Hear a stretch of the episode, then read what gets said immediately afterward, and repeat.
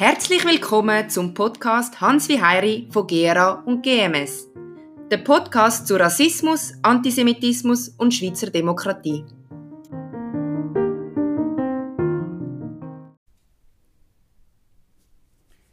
Lieber Dirk, herzlich willkommen zum Podcast Hans wie Heiri.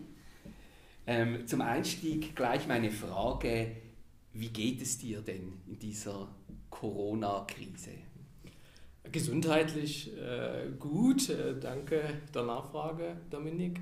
Äh, Frau und Kind geht es gut, äh, ist, wir sind alle näher zusammengerückt. Das ist eine Ausnahmesituation äh, mit Homeoffice und Homeschooling mittlerweile, etwas, was man noch nie gemacht hat. Was bedeutet Homeschooling für einen Dozenten wie dich? Dich trifft es ja auch nicht nur bei den Nehmerqualitäten, auch beim Geben. Ja, ähm, ich habe wieder festgestellt, ich äh, bin ein ganz schlechter Lehrer. Meine Tochter ist acht Jahre alt und ich will zu viel. Äh, Matheaufgaben, äh, die Arme. Äh, nicht nur Plus Minus, sondern sie musste jetzt auch schon Multiplikation äh, lernen bei mir. Und äh, ich habe auch wenig Geduld, das merke ich. Also wirklich Hochachtung vor den Primarschullehrern die vollbringen eine Riesenarbeit mit den, mit den Kindern.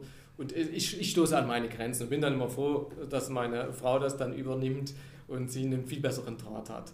Ich konzentriere mich mehr jetzt darauf, meine Hochschullehre umzustellen, äh, weil wir müssen bis Ende Juli alle Lehrveranstaltungen online abhalten.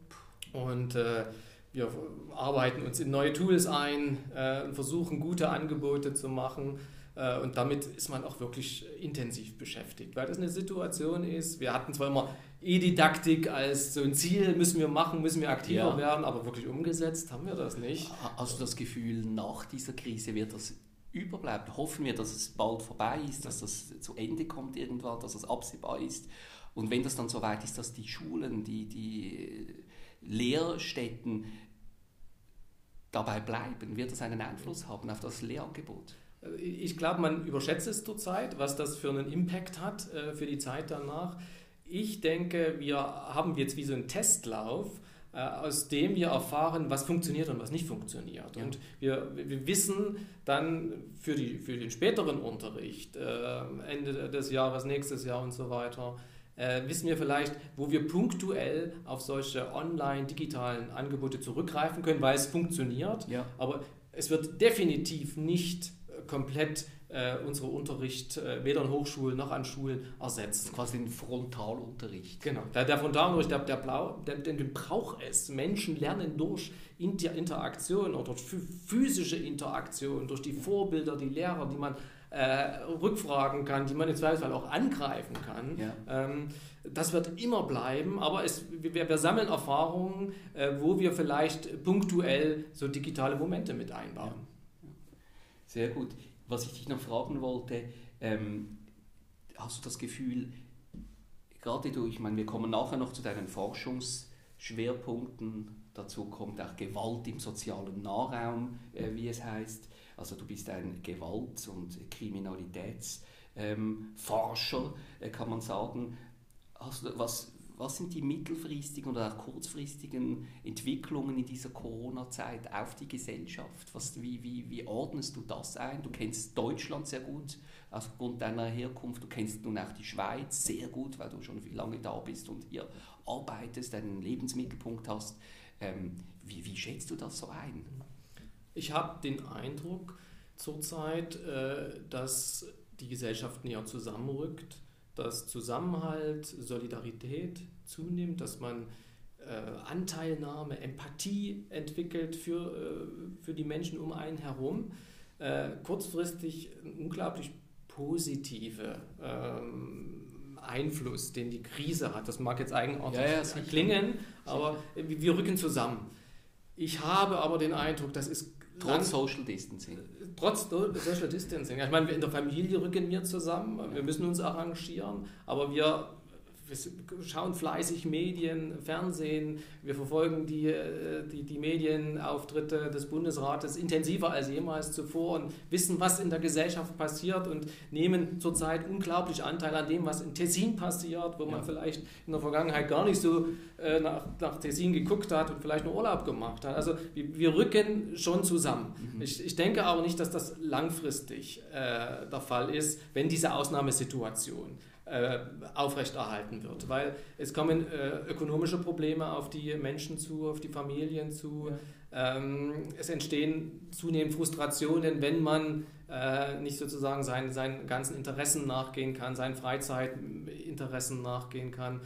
Und aus Frustration können auch Aggressionen erwachsen. Und da bin ich dann äh, der Kriminologe ja, äh, und der Gewaltforscher, der dann schon sagt, äh, also so eine mehr oder weniger Ausgangsbeschränkungen, die wir haben, die können tatsächlich gewaltsteigernd sein, wenn sie zu lange dauern. Und ich glaube, dieser 19. April oder einfach dieser Termin da Mitte April, äh, das wird noch eine sehr, ein Knackpunkt für die Politik auch. Definitiv, weil ich denke, alle erwarten, dass man nach diesem Mitte April äh, wieder mehr Freiheiten bekommt. Und wenn dann die Nachricht kommt, wir müssen weiter in dieser Situation verharren, dann ist das nochmal eine Frustration. Ja. Und dann denke ich, äh, gerade auch junge Menschen äh, schießen dann gern übers Ziel hinaus. Äh, die suchen sich dann wieder ihre Räume in der Öffentlichkeit. Da kommt es zu Konfrontationen mit der Polizei. Äh, das kann passieren. In den Familien. Wir reden zurzeit in der Kriminologie über den, den Einfluss der Krise auf häusliche Gewalt. Ja. Ich glaube, da ist noch nicht gegeben. Aber auch dann, wenn sozusagen dieser 19.04. als der ja, Hoffnungsschimmer, der da immer da ist, Richtig. wenn der enttäuscht wird, auch da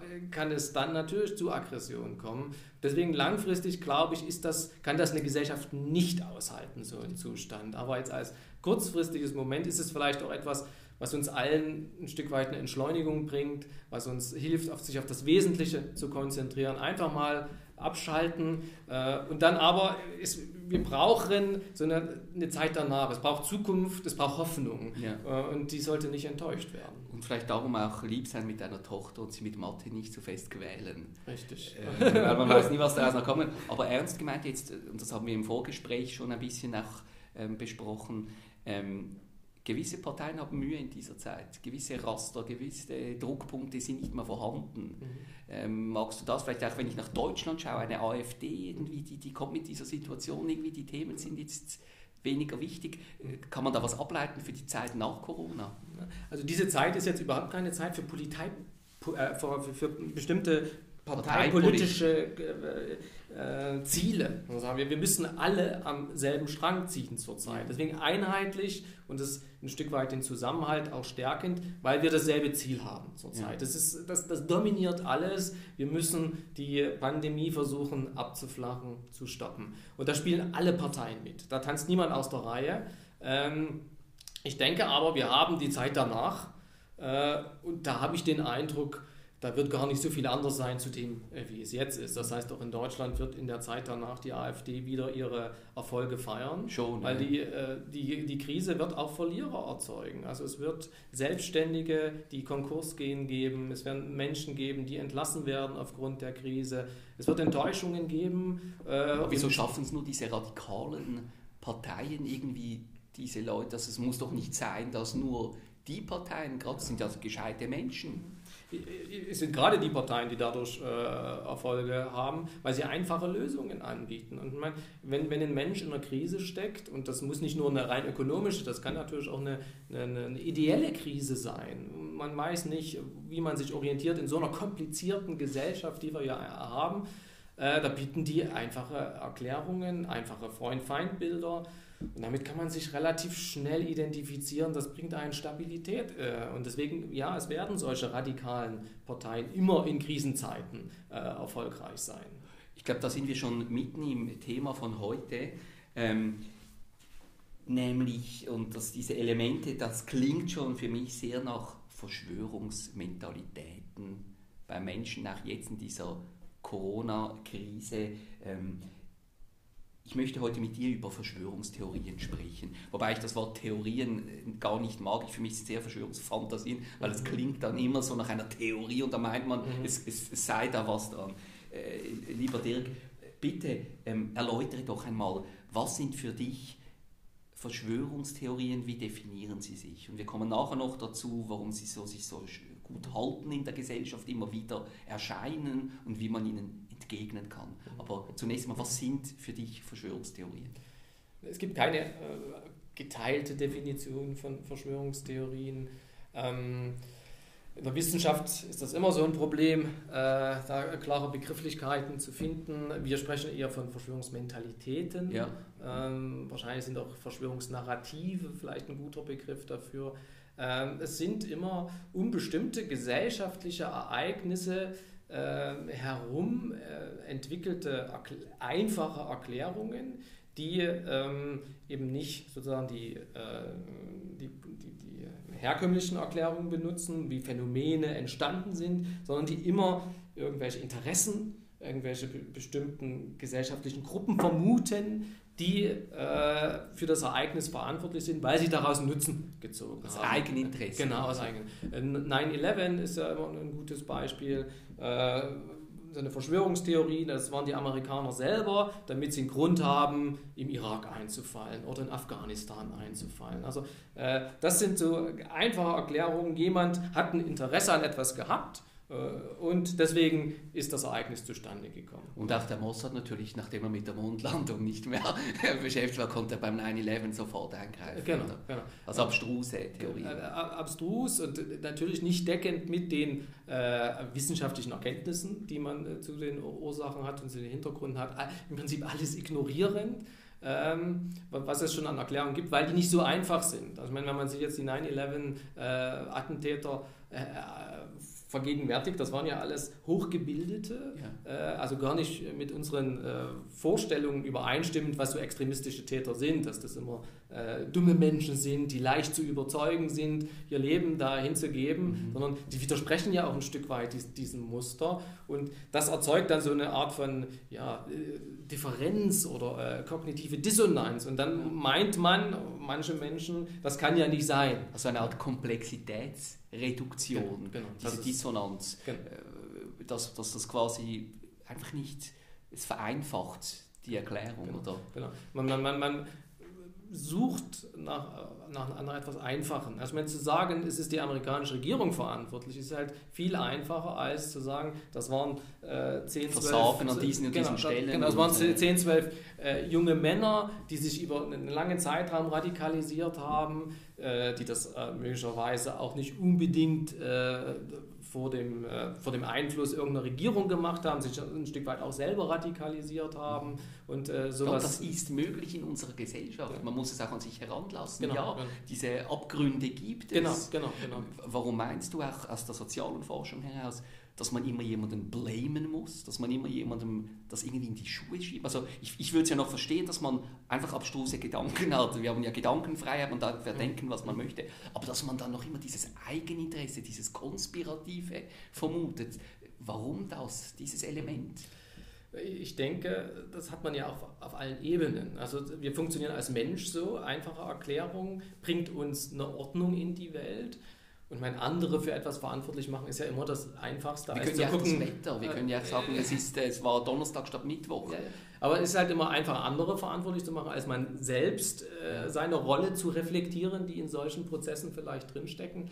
Aber mir ist dann halt auch wichtig, äh, eben auf allen Ebenen, das ist nicht nur, äh, dass, dass wir so funktionieren als einfache äh, Menschen, sondern die Politik funktioniert auch so. Ja. Und sie macht das ein Stück weit vor, dass äh, eben jeder, jede Partei, äh, jeder Politiker, der was zu sagen hat, seine eigene Deutung eines äh, ja. Phänomens hat und auch zum Teil in Frage stellt, was Wissenschaft zu bieten hat. Also das ist ja, glaube ich, das, das, das Schlimmere in, in, unserer Zeit, dass die Autoritäten sich auch nicht die einig sind. Die Vorbilder eigentlich, genau. die ja gerade mit gutem Vorbild vorangehen sollten. Und die sind sich nicht einig, sondern äh, die äh, behaken sich in, in, der politischen Auseinandersetzung, machen sich gegenseitig Vorwürfe, eigene Interpretationen und das, das reproduzieren, äh, reproduziert der einfache Mensch natürlich auch. Die Corona-Krise ist jetzt auch wieder ein gutes Beispiel, dass nicht einheitlich vorgegangen wird, also nicht europaweit, das wäre ja schon mal schön, dass eigentlich Europa ist zusammengewachsen in den letzten Richtig. 50 Jahren und schafft es nicht ein einheitliches Vorgehen äh, an den Tag zu bringen. Die, in Deutschland sind sie Bundesländer, die sich nicht einig sind, wo dann plötzlich Bayern vorbrecht ja. und da so einen hohen Druck. Ach, hier die äh, Kantone aus, aus, Und hier in der Schweiz sind es dann wiederum die Kantone, die zum Teil unterschiedlich vorgehen, wo so eine gewisse Einheitlichkeit fehlt in, in so einer Situation. Und dann ist natürlich erst recht eine Orientierung notwendig für die Menschen. Und dann nicht alle, das ist ja, äh, muss man an, an der Stelle auch sagen, nicht alle sind für so einfache Erklärungen empfänglich. Aber unsere letzte Untersuchung hat es gezeigt. Du forschst ja dazu, vielleicht musst du das erläutern, wer ist denn besonders empfänglich für solche Also wir, haben, wir haben ja kürzlich äh, schweizweit über 8000 äh, Jugendliche befragt und dann auch nochmal 2000 Erwachsene. Und da war ich durchaus überrascht, etwa ein Drittel unserer Befragten stimmte so Verschwörungsmentalitäten zu. Also bestimmte Aussagen zu, dass die Politiker nur Marionetten wären von dahinterliegenden wirkenden Mächten so weiter. Das ein, ein Drittel von diesen 8000 Ein Drittel von den 8000 Jugendlichen, aber bei den Erwachsenen dasselbe. Also ein Drittel. Und kürzlich habe, habe ich meine Studierenden hier, äh, Bachelor der sozialen Arbeit, gefragt, auch wieder dasselbe Ergebnis, dass etwa ein Drittel diesen Mentalitäten anhängt. Ja. Äh, und äh, so ein zentraler äh, Einflussfaktor, also das Geschlechter unterscheiden sich da nicht groß, da sind Männer genauso empfänglich wie Frauen. Äh, auch die Altersgruppen, das zeigt ja, in der Jugendbefragung gab es relativ viele, äh, die zugestimmt haben, also auch nicht unbedingt ein Altersphänomen. Ja. Es ist eher so ein Phänomen von allgemeiner Orientierungslosigkeit, wir nennen das Anomie in der Forschung, also dass man der Ansicht ist, die Gesellschaft hat keine Regelungen mehr, jeder macht was er will, die Politik hat keine Spielregeln mehr. Und in dieser Orientierungslosigkeit äh, ist dann etwas, was Orientierung gibt, die Verschwörungstheorie. Und da gibt es einen relativ engen Bezug zwischen so äh, Enttäuschungs- äh, und Regulation, fehlende Regulation wahrnehmenden äh, Einstellungen und Verschwörungsmentalität. Du hast die Geschlechter erwähnt. Sind Frauen wirklich gleich empfänglich für solche Theorien wie Männer? Das wundert mich jetzt irgendwie gerade. Was erwartest du? Ich hätte gedacht, dass Frauen da vernünftiger sind. Aber, Aber ich, das ist eher das Moment, weil man braucht irgendwie so dieses, dieses du hattest auch ähm, erwähnt, dieser Autor, Autoritarismus, mhm. hast du in deiner Studie erwähnt, das musst du vielleicht noch erklären, mhm. ich kann es kaum aussprechen. Ähm, irgendwie hat doch das noch mehr so was mit, ich kann es nicht sagen, mit diesem, ja, wobei eben, ja, ja, vielleicht musst du das erläutern. Also, prinzipiell hast du schon recht, wenn du sagst, die Frauen sind das äh, Umsichtigere, das ähm, äh, ja, äh, vielleicht auch etwas klarer denkende äh, Geschlecht. Äh, man, man, sieht das in der Kriminal Kriminalstatistik. Äh, also Kriminalität ist ein Männerphänomen, Extremismus ist auch eher ein, Männer Männerphänomen, das gerade der gewalttätige Vielleicht Extremismus. müssen wir hier eine Klammer öffnen. Erläutere doch das. Wieso Extremismus ist eher ein der maskulines Phänomen? Ja, ich sage, dazu nochmal der gewalttätige Extremismus. Ja. Also wirklich diese Entscheidung, Dinge dann auch mit Gewalt umzusetzen, also bei einem Terroranschlag umzusetzen oder eine Gewalttat oder eine Sachbeschädigung auch zu begehen. Das ist eindeutig eine männliche äh, Domäne. Äh, wir wissen gleichzeitig aus der Forschung, dass Frauen nicht ganz unbeteiligt sind. Also dass sie natürlich in, in den Netzwerken, extremistischen Netzwerken eine Rolle einnehmen. Beim IS hat man das festgestellt, ja, dass Frauen doch relativ wichtig sind, um, um die ganze äh, Organisation auch sicherzustellen.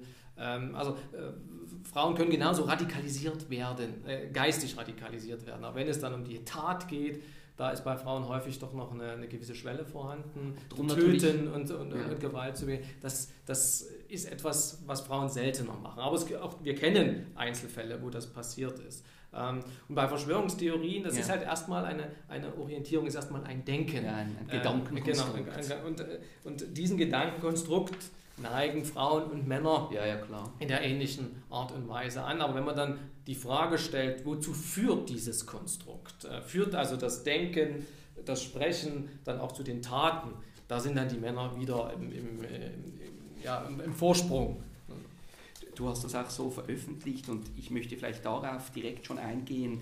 Ähm, du schreibst selber einmal, ähm, lassen die präsentierten Analysen eben über die Verschwörungstheorie den Schluss zu, das ist diese Studie mit diesen 8000 ähm, Jugendlichen, aber auch Erwachsenen, die er befragt hat, dass Verschwörungstheorien und Verschwörungsmentalitäten eben einen wichtigen Erklärungssatz für die Existenz des gewalttätigen mhm. Extremismus darstellen. Ähm, umso problematischer ist der hohe Anteil an Jugendlichen, wie Erwachsenen, Verschwörung und so weiter aufweisen. Also das sagst du dann.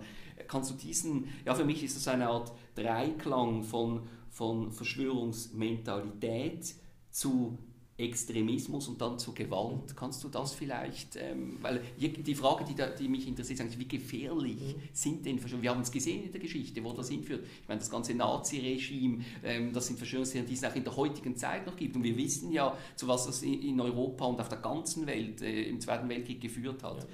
Also wenn so ähm, Theorien kollektiv geteilt werden, und den Zustand sind wir ja gar nicht. Also wenn ich sage, etwa ein Drittel der Bevölkerung in der Schweiz mhm. hat so eine gewisse Affinität zu Verschwörungsmentalitäten, dann sind das ja glücklicherweise nicht dieselben Verschwörungsmentalitäten. Also der eine glaubt vielleicht wirklich eher, dass 9-11 äh, von, von den Amerikanern gemacht wurde, der andere meint, dass uns die Regierung immer irgendetwas über die Köpfe sprüht, weil da oben die äh, Chemtrails nennt man die, äh, zu sehen sind. Und so weiter. Es sind halt unterschiedliche Verschwörungen. Ja. Äh, wenn aber eine, eine Verschwörungsmentalität, genau, wenn eine Verschwörungsmentalität, eine kollektive, äh, ge kollektiv geteilt wird, und äh, dann ist es natürlich ganz drastisch, was passieren kann. Und das ist, haben wir eine einmalige historische Situation Nazi-Deutschland ja. äh, gehabt. Aber ich bin jetzt mit den Auswertungen, die wir zurzeit durchgeführt haben, eher auf der individuellen Ebene. Und da ist mir trotzdem auch wichtig, dass Verschwörungsmentalitäten zu haben eben nicht folgenlos ist. Also man könnte ja der Meinung sein, dann hat der halt einen Spleen oder der, der denkt halt an, an, an sehr eigenartige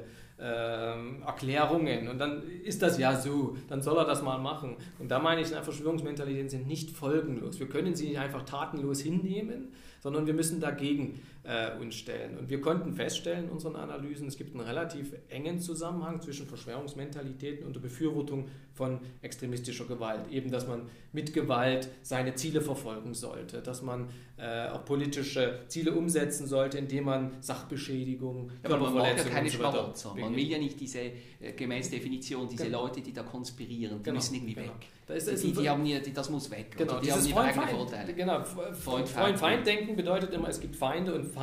Sobald wie dieses Denken eingeführt ist, äh, darf man den Feind auch abwerten und bis hin zu vernichten. Das steckt drin in einer Verschwörungsmentalität. Und von daher sind die nicht, nicht ungefährlich. Äh, nicht jeder, der daran denkt, äh, ist dann auch ein Täter. Ja, ja. Aber äh, Wort, Worte können zu Taten führen.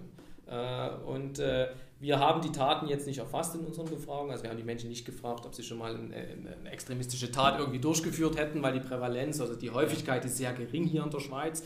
Glücklicherweise, die Schweiz ist doch äh, international schon eine, eine, eine Insel der, der Stabilität und des, der, der Friedlichkeit. Mhm. Äh, wir haben danach gefragt, ob sie es grundsätzlich befürworten, dass so eine Gewalt äh, aus extremistischen Zielen heraus ausgeübt wird. Und wie da ist der Zusammenhang echt eng. Ja, das, also das wurde quasi von vielen Leuten aus diesem Drittel genau, quasi ganz bejaht. Genau, ja. Genau. Wir, wir, prüfen das mit Zusammenhangsanalysen, das ist dann alles etwas te technisch, deswegen kann ich das jetzt nicht in Prozentzahlen übersetzen, wie viele dieser, aber das ist ein für sozialwissenschaftliche Studien doch ein enger Zusammenhang, den wir gefunden haben und der dafür, der, der, der bedeutet, äh, Mentalitäten führen zu einer Wertschätzung von Gewalt und aus dieser Wertschätzung heraus kann dann auch Gewalt ausgeführt werden. Und da sind natürlich dann eher die Männer und die jungen Menschen in der Gefahr. Also wir wissen aus allen extremistischen Studien, egal ob wir Rechtsextremismus, Linksextremismus oder Islamismus anschauen, wirklich das Umsetzen, das Denken umsetzen, in die Tat bringen, das ist etwas, das machen 15- bis 30-Jährige im Wesentlichen. Und da meist Männer. Äh, die äh, fühlen sich dann äh, sozusagen aufgefordert, das zu tun. Aber das Klima, äh, das ist natürlich durch eine ganze Gesellschaft hergestellt. Ja. Ähm, das ist immer interessant, äh, Fälle gibt es in Ostdeutschland, was dann wirklich ein Rechtsextremismusproblem hat. Und wenn natürlich in einer, in einer Gemeinde äh, 30, 40 Prozent der Menschen rechtsextrem denken, AfD wählen und so weiter, dann entsteht ein Stadtklima. Ja. Und aus diesem Stadtklima heraus gibt es dann junge Menschen, die sind der Meinung, äh, Worte reichen hier nicht, sondern wir müssen jetzt das in die Tat um, um, um, umsetzen und wir müssen jetzt die Flüchtlinge jagen, wir müssen die Asylbewerberheime anzünden und so weiter. Ja. Deswegen ist auch das Denken und die Kultur äh, nicht irrelevant. Äh, Kann da Verschwörungstheorien wie so ein Kit sein, wie so ein, ein narrativer Leim, mhm. der diese 30, 40 Prozent der Leute, die an solche Theorien glauben, die auch eine AfD wählen in diesen besonderen mhm. Gebieten, in diesen einzelnen Gemeinden. das ist, ja. in, also das ist in, in, in Deutschland, in Ostdeutschland noch mehr als in anderen Teilen feststellbar, da sind das wie die kollektiven Verschwörungsmentalitäten, ja. die nochmal eine besondere Brisanz haben. Da ist das Narrativ der letzten Jahre ja gewesen, die Flüchtlinge kommen und nehmen uns alles weg. Ja. Äh, und der, äh, die, die Regierung äh, schiebt da keinen Riegel vor, sondern die öffnet sogar noch die Grenzen. Und dieses Narrativ, das hat wirklich sehr viele Menschen ergriffen. Mhm. Und ich bin dann schon überrascht, wie auch, ich bin ja ab und zu mal noch in Sachsen, wo ich herkomme, wie das so das, das alltägliche Leben verändert hat. Wie häufig man einfach an einer Supermarktkasse gehört hat, die, die Flüchtlinge kommen und nehmen, nehmen einen alles weg. Und da schon wieder diese Flüchtlinge. Also wo man sagt, normale Menschen haben sich haben das Narrativ übernommen. Ja. Und wenn es so, so eine kollektive Dimension hat, dann sind die echt gefährlich.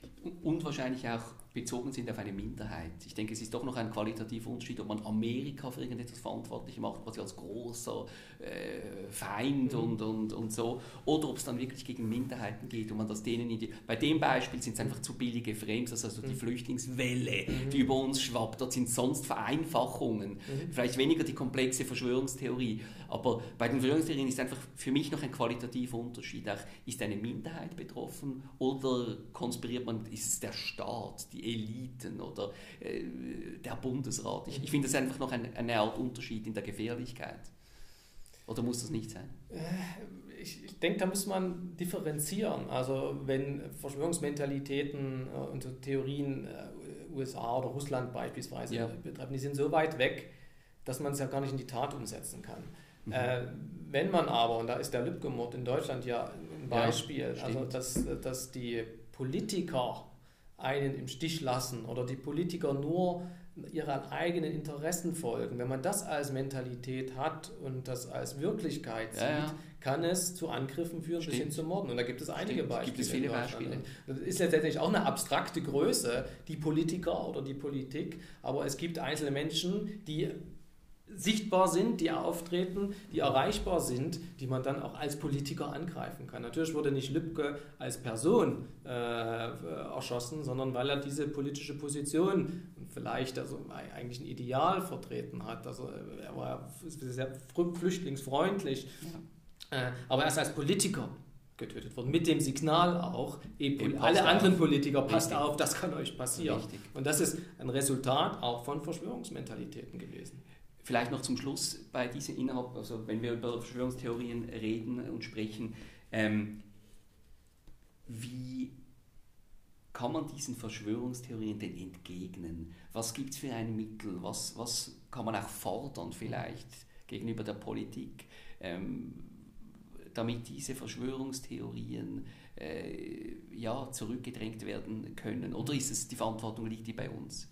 Ja, man kann, wenn man in die Geschichte schaut, echt pessimistisch sein, äh, ob es uns gelingt, diese Verschwörungsmentalitäten zu bekämpfen, weil einige, die haben ja fast eine 500-jährige Tradition, antisemitische Verschwörungstheorien, die wir jetzt eben gerade auch untersuchen, weil wir, eine, wir haben versucht, so viel wie möglich äh, Jüdinnen und Juden in der Schweiz zu befragen, was so ihre Erfahrungen sind, äh, was äh, ihre Erlebnisse sind, äh, wo dahinter auch wiederum Verschwörungs-, oder sie sind sozusagen das, das Opfer von Verschwörungsmentalitäten zum Teil. Und das haben wir jetzt gerade untersucht. Bin gespannt auf unsere Ergebnisse, die demnäst Darauf kommen wir noch. Äh, kommen wir noch zu ähm, äh, also man kann pessimistisch sein erstmal, dass es so gelingt, manche Verschwörungsmentalitäten. So, äh, kann man nicht mit Wissen oder irgendwie, dass man einfach, oder die Qualität. Wissen, ja, Wissen ist zu schwach.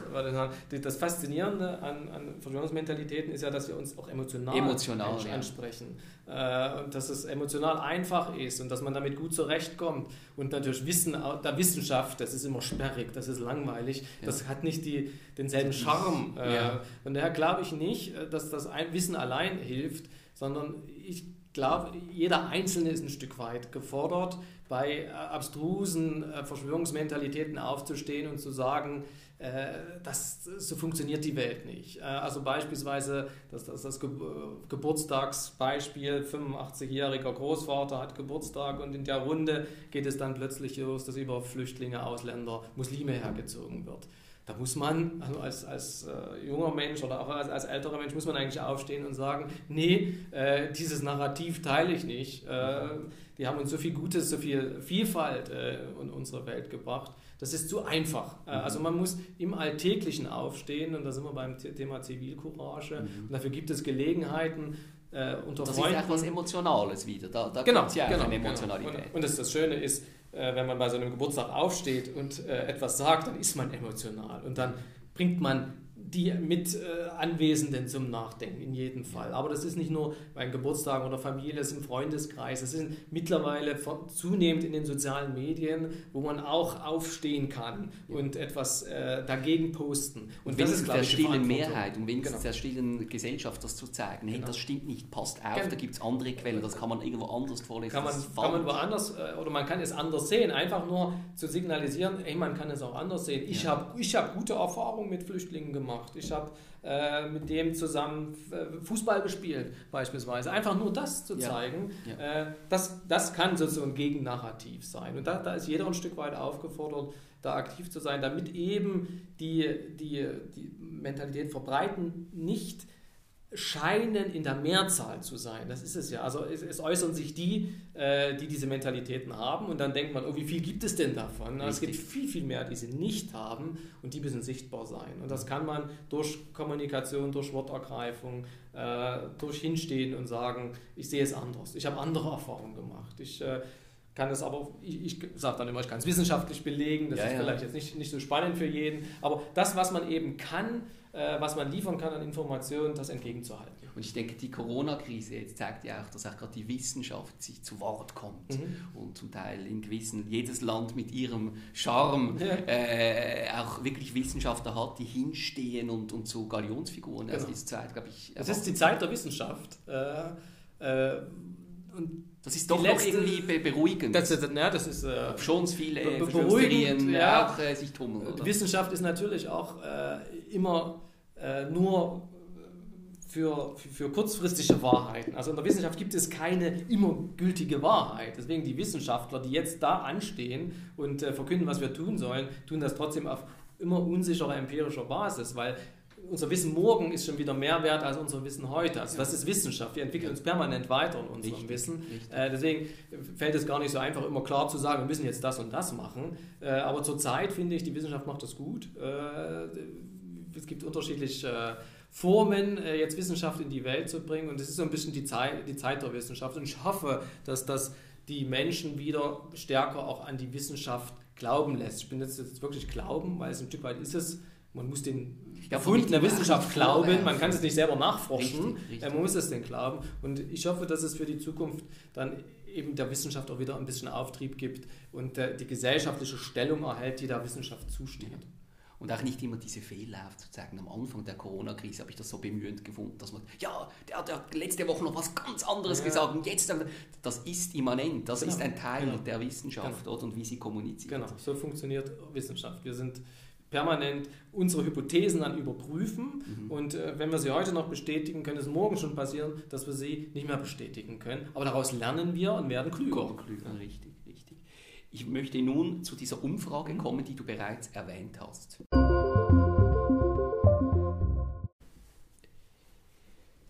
Ja, kommen wir nun eben zu dieser Umfrage, die du bereits erwähnt hast, zu Antisemitismus, Erfahrungen, also eigentlich die subjektive Wahrnehmung von Jüdinnen und Juden in der Schweiz bezüglich eben Antisemitismus.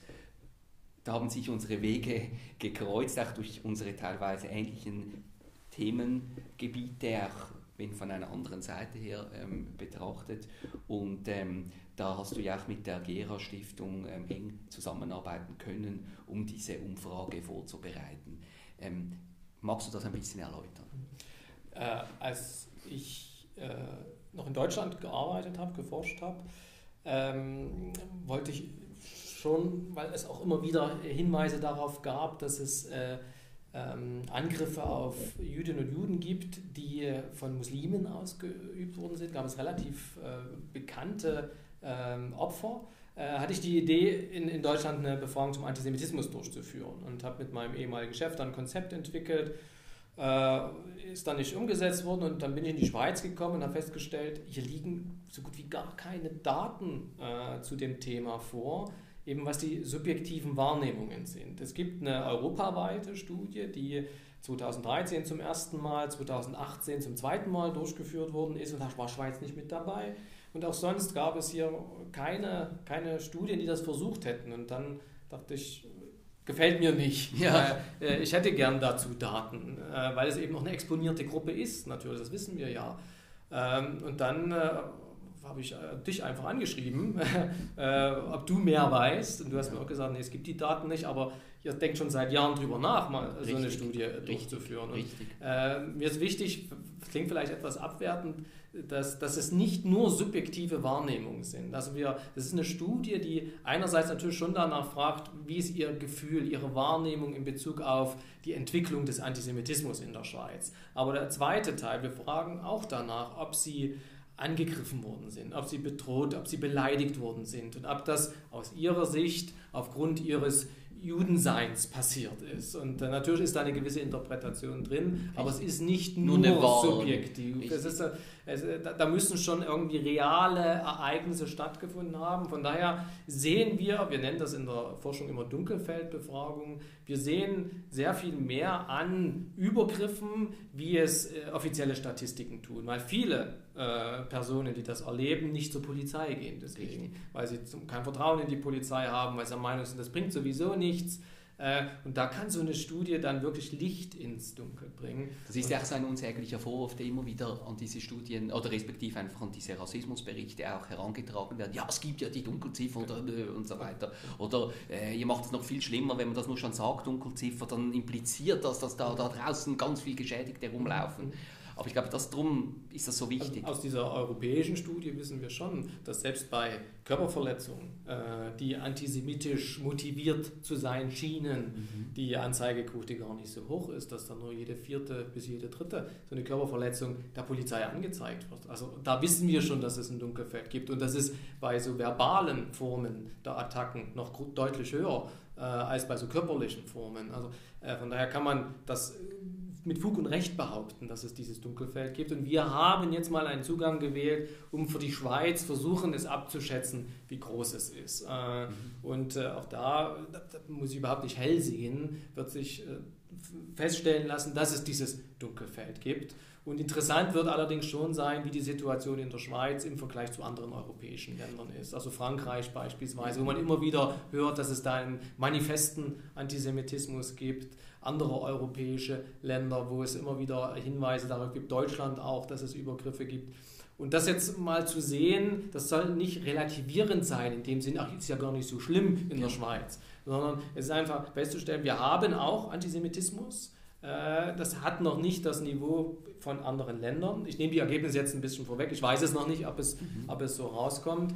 Äh, aber es ist überhaupt, denke ich, kein Grund äh, zur Entspannung oder die, dieses Problem gering zu, zu reden. Sondern wir werden einige Menschen in unserer Befragung erreicht haben, die auch schwere Formen von Antisemitismus erlebt haben. Es gibt also dieses Phänomen in der Schweiz.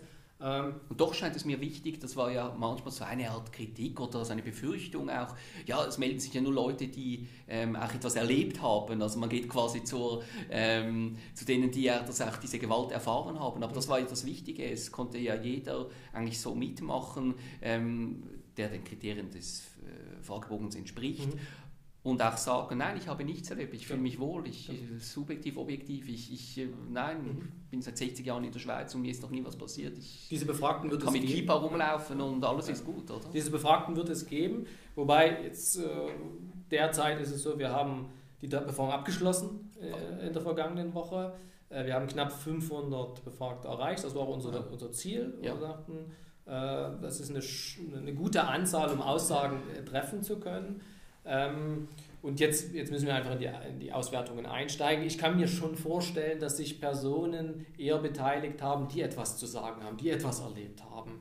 Äh, aber wir werden auch Personen haben, denen es gut hier in der Schweiz geht. Also wird jetzt die Zukunft zeigen. Wir versuchen jetzt so schnell wie möglich uns an die Auswertungen zu setzen, dass äh, noch vor der Sommerpause, wenn alles gut läuft. Ja, und irgendwann sind dann die Corona-Themen, hoffentlich geht es diese Krise dann mal ein bisschen bei, dass man auch wieder über andere Themen ja. äh, leider, aber auch äh, reden äh, können muss. Mhm. Äh, und das ist vielleicht ein Thema, das wir dann beleuchten können. Genau, die, es wird die Nach-Corona-Zeit geben und es, äh, es zeichnet sich schon jetzt ab, dass es wichtige auch Kriminalitätsthemen geben wird. Äh, vorgestern wurde die polizeiliche Kriminalstatistik der Schweiz vorgestellt ja. äh, und die hat äh, schon Hinweise darauf gegeben, dass Gewalt zunimmt in der Schweiz. Gegenüber also, Polizeibeamten. Äh, Polizeibeamten, aber häusliche Gewalt zunimmt und dass Jugendgewalt deutlich zugenommen hat. Ja. Ähm, also wir, wir haben die Themen im Kriminalitätsbereich und Antisemitismus äh, gehört dazu und es wird wieder Zeit geben, um die anzupacken, ja. um die auf die Tagesordnung zu bringen. Und unsere Befragung wird ein Puzzleteil natürlich davon sein. Ja. sind diese Antisemitismusberichte sind ein Puzzleteil, die Befragung ist ein Puzzleteil und man muss es dann immer in der Gesamtheit würdigen. Natürlich liefern wir mit so einer Befragung auch nicht die einzige Wahrheit, die es gibt, Richtig. sondern wir eine Teilwahrheit, die aber, denke ich, wichtig ist, weil es die, Wahr, also die, die Wahrnehmung, die Erlebnisse der Menschen ganz gezielt erhoben hat. Und was mich eigentlich immer gereizt hat, du hast etwa, etwa 80 oder 85 Prozent der Fragen sind ja wirklich vergleichbar mit den Umfragen, mit den vergleichbaren Umfragen im europäischen Nachbarländern, ähm, Nachbarland. Ähm, ich glaube, das wird auch spannend sein, eben das einzuordnen. Wie unterscheidet sich da die Schweiz? man muss das da nicht vorschnell immer gerade würdigen, mhm. aber einfach sagen, ja, hier sind andere Verhältnisse. Ich glaube, das ist auch spannend. Ja. Ja, wir waren am Anfang etwas im Zweifeln, ob wir den europäischen Fragebogen benutzen oder ob wir einen ganz gezielt auf die Schweizer Situation zugeschnittenen richtig, Fragebogen machen. Richtig. Und äh, wir haben uns dann schon dafür entschieden, dass wir uns sehr stark an dem europäischen Fragebogen orientieren, um die Vergleichbarkeit hinzubekommen. Das hat vielleicht bei der einen oder anderen Frage zur Folge gehabt, dass sie die Schweizer Situation nicht wirklich trifft. Das müssen wir jetzt in der Auswertung sehen, aber das Potenzial, was wir dadurch haben. Ich denke, der Frage war lange genug, der war lange dass genug. auch einige Fragen darunter die die Schweiz doch treffen. Genau. Und das, genau, äh, genau. so einem langen Frage äh, machen ja. oder eine Frage mehr oder weniger. Also, äh, die Ausfüllzeit war im Durchschnitt, das kann man jetzt schon sagen, nach, der, äh, nach den ersten Auswertungen, um die 35 Minuten. Ja, also die, auch. Äh, die Befragten haben sich viel Zeit genommen, dafür auch ein ganz großer Dank, dass Sie das gemacht haben. Auch ein ganz großer Dank an Tacheles, äh, die äh, mit einem mit einem Interview äh, diese Befragungsphase eröffnet haben. Ganz großer Dank an die vielen Gemeinden in der, in der Schweiz, die das weitergeleitet haben, dass es die Befragung gibt. Also natürlich allen, die hier ihren, ihren Part gespielt haben, ganz großer Dank. Ja, ich glaube, die Zahl auch im Verhältnis zu Europa ist besser bei uns. Genau. Also mit, mit diesen knapp oder um die 500 Leute, die, die mitmachen, haben die noch viel mehr auch begonnen und den vielleicht nicht ganz zu Ende ausgefüllt. Ja. Ähm, wir sind da im Verhältnis zu, zur Einwohnerzahl jüdischer Menschen stehen wir gut da. Genau, genau. Überdurchschnittlich im Vergleich zu der europäischen Studie. Es gab in Europa andere Länder, die noch höhere Rücklaufquoten haben, aber das mag äh, spezifische Bedingungen haben, weil es vielleicht eine kleine Gemeinde ja, gibt, die, die, sehr, die ja, gut erreichbar gewesen ist. Aber äh, wir hatten uns als Zielgröße die 500 gesetzt. Die 500 haben wir jetzt äh, fast erreicht. Da bin ich äh, froh und ich, ich hoffe, dass wir einen Beitrag äh, zur Erfassung des, des Problems Antisemitismus in der Schweiz damit leisten können. Ich möchte vielleicht jetzt, wenn wir doch ähm, zum Schluss unseres Gesprächs kommen, eben du hast es erwähnt, du kommst ja auch aus Deutschland, ähm, du lebst jetzt in der Schweiz. Hast du eigentlich, oder was bedeutet für dich Rassismus? Wie definierst du für dich ganz persönlich, auch jetzt unabhängig auch von wissenschaftlichen äh, Theorien oder einfach, mhm. welche Theorie macht für dich Sinn? Hast du das auch schon erlebt, mhm. solches, solche Ausgrenzung? Also, also vielleicht eine Arbeitsdefinition von Rassismus für mich ist, dass man angefeindet wird auf irgendeine Art und Weise für etwas, für was man nichts kann.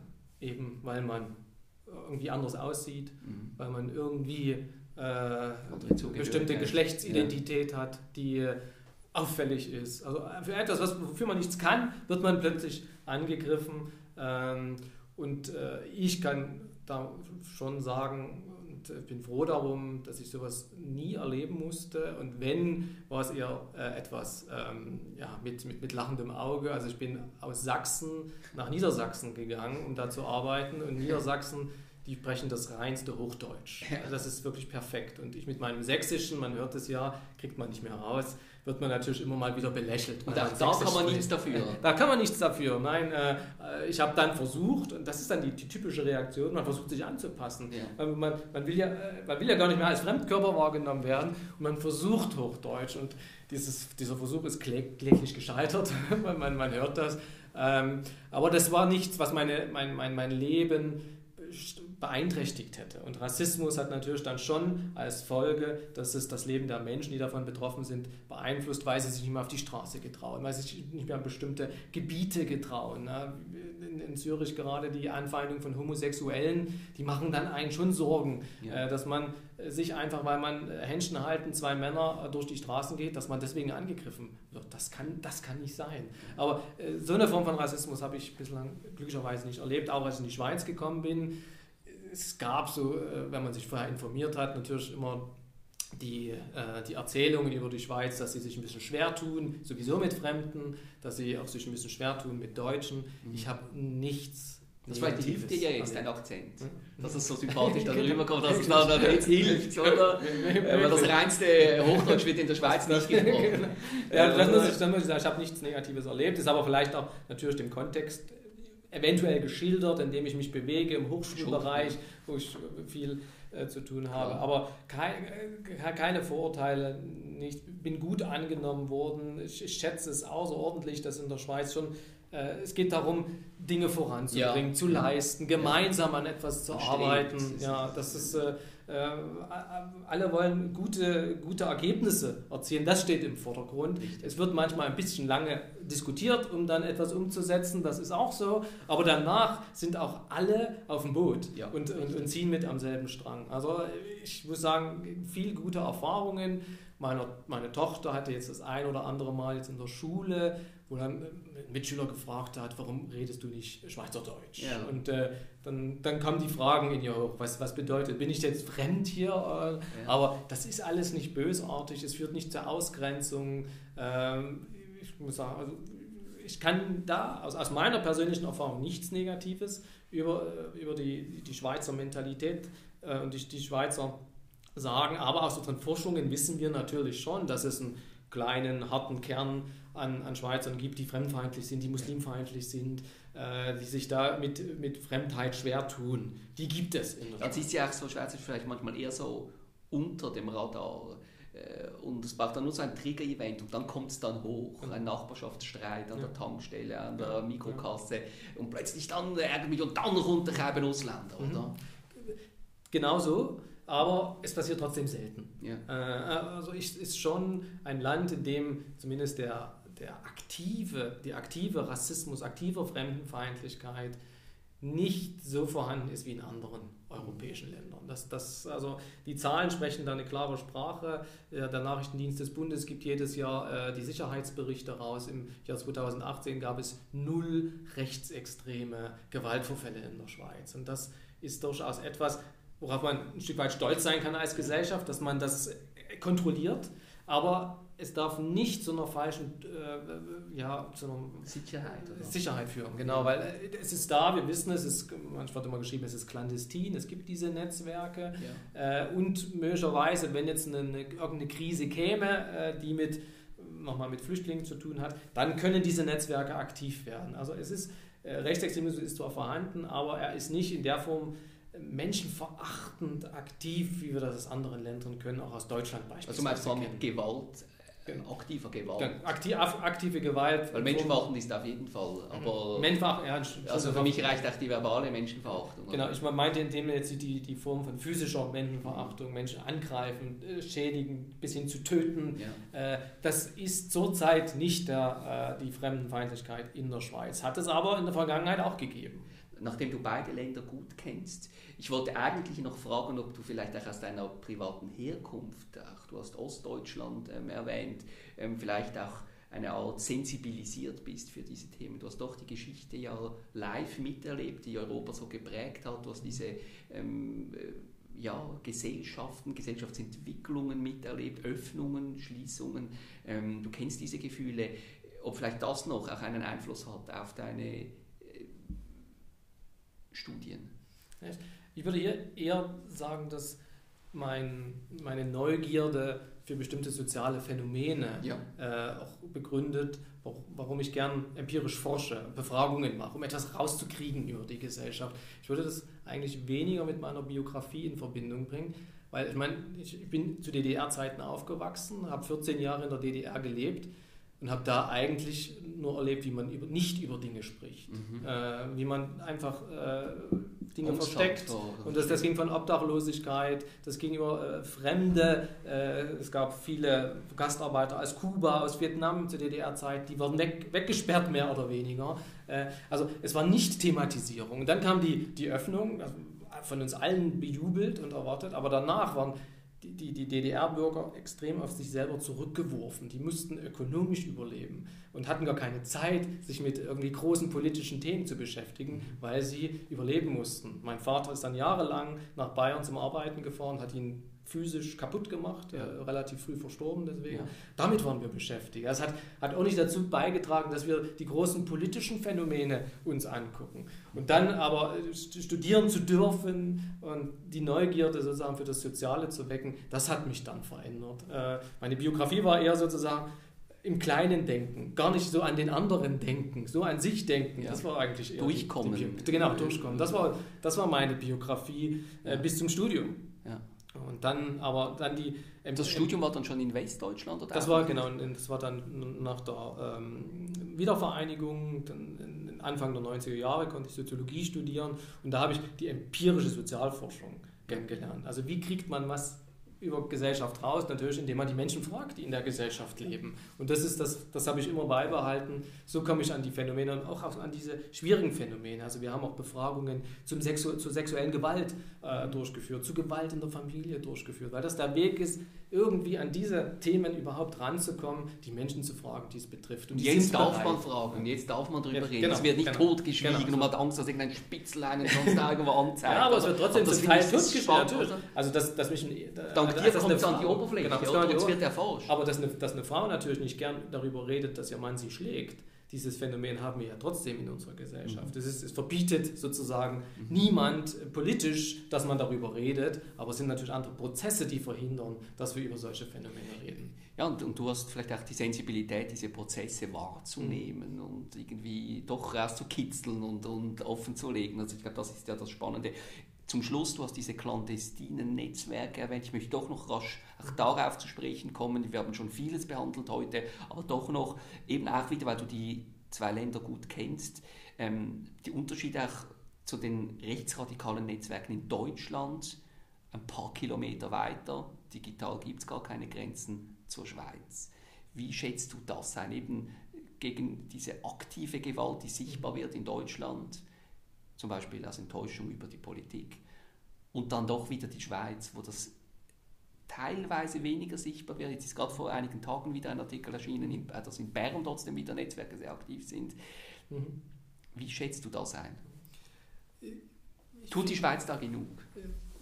Man, man kann immer sagen, ohne die Situation im Kleinen genau zu kennen, Gesellschaften tun nie genug, um äh, diese äh, Akteure versuchen äh, in den Griff zu bekommen, um diese Ideen, die dahinter stehen, in den Griff zu bekommen.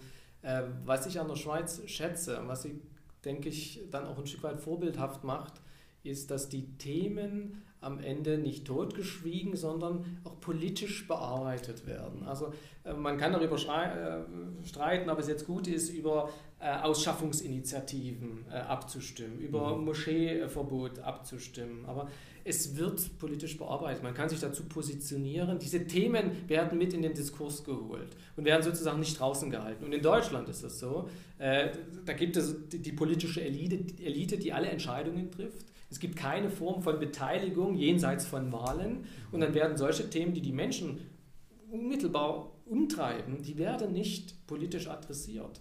Und äh, man kann sich dazu nicht äußern. Und das hat dann eben keine befriedende Wirkung. Das, was in der Schweiz Das sind vielleicht die passiert. Vorteile der dime- direkten Demokratie. Man muss zwar alle paar Wochen oder so mal an einem Sonntag schnell abstimmen gehen oder brieflich abstimmen, Genau. aber man kann sich Man kann sich, äußern. Es man kann sich äußern und man kann sich eben auch, auch, auch zu Themen, wo man als, als gut aufgeklärter sagt, das ist ja klar, wie man hier stimmt, ähm, aber es ist nicht für jeden so klar. Mhm. Und äh, auch darüber wird abgestimmt. Äh, Zuwanderung und äh, Ausschaffung. Diese Themen werden zu einer Abstimmung gebracht und in der Regel auch dann am Ende mit einem guten Ausgang. Ja, ja. Nicht, nicht, nicht immer, klar. Äh, äh, und das ist etwas, das politisiert die ganze Bevölkerung. Man kann sich beteiligen, als Partizipation findet statt und die Themen werden sozusagen nicht an die Außengrenzen gedrückt, wo dann irgendjemand. Die Radikalen. Genau, wo dann die Radikalen sagen, jetzt müssen wir das Ding in die Hand nehmen, als die Politik nicht in die Hand nimmt. Und das macht die, Poli das macht die Schweiz gut.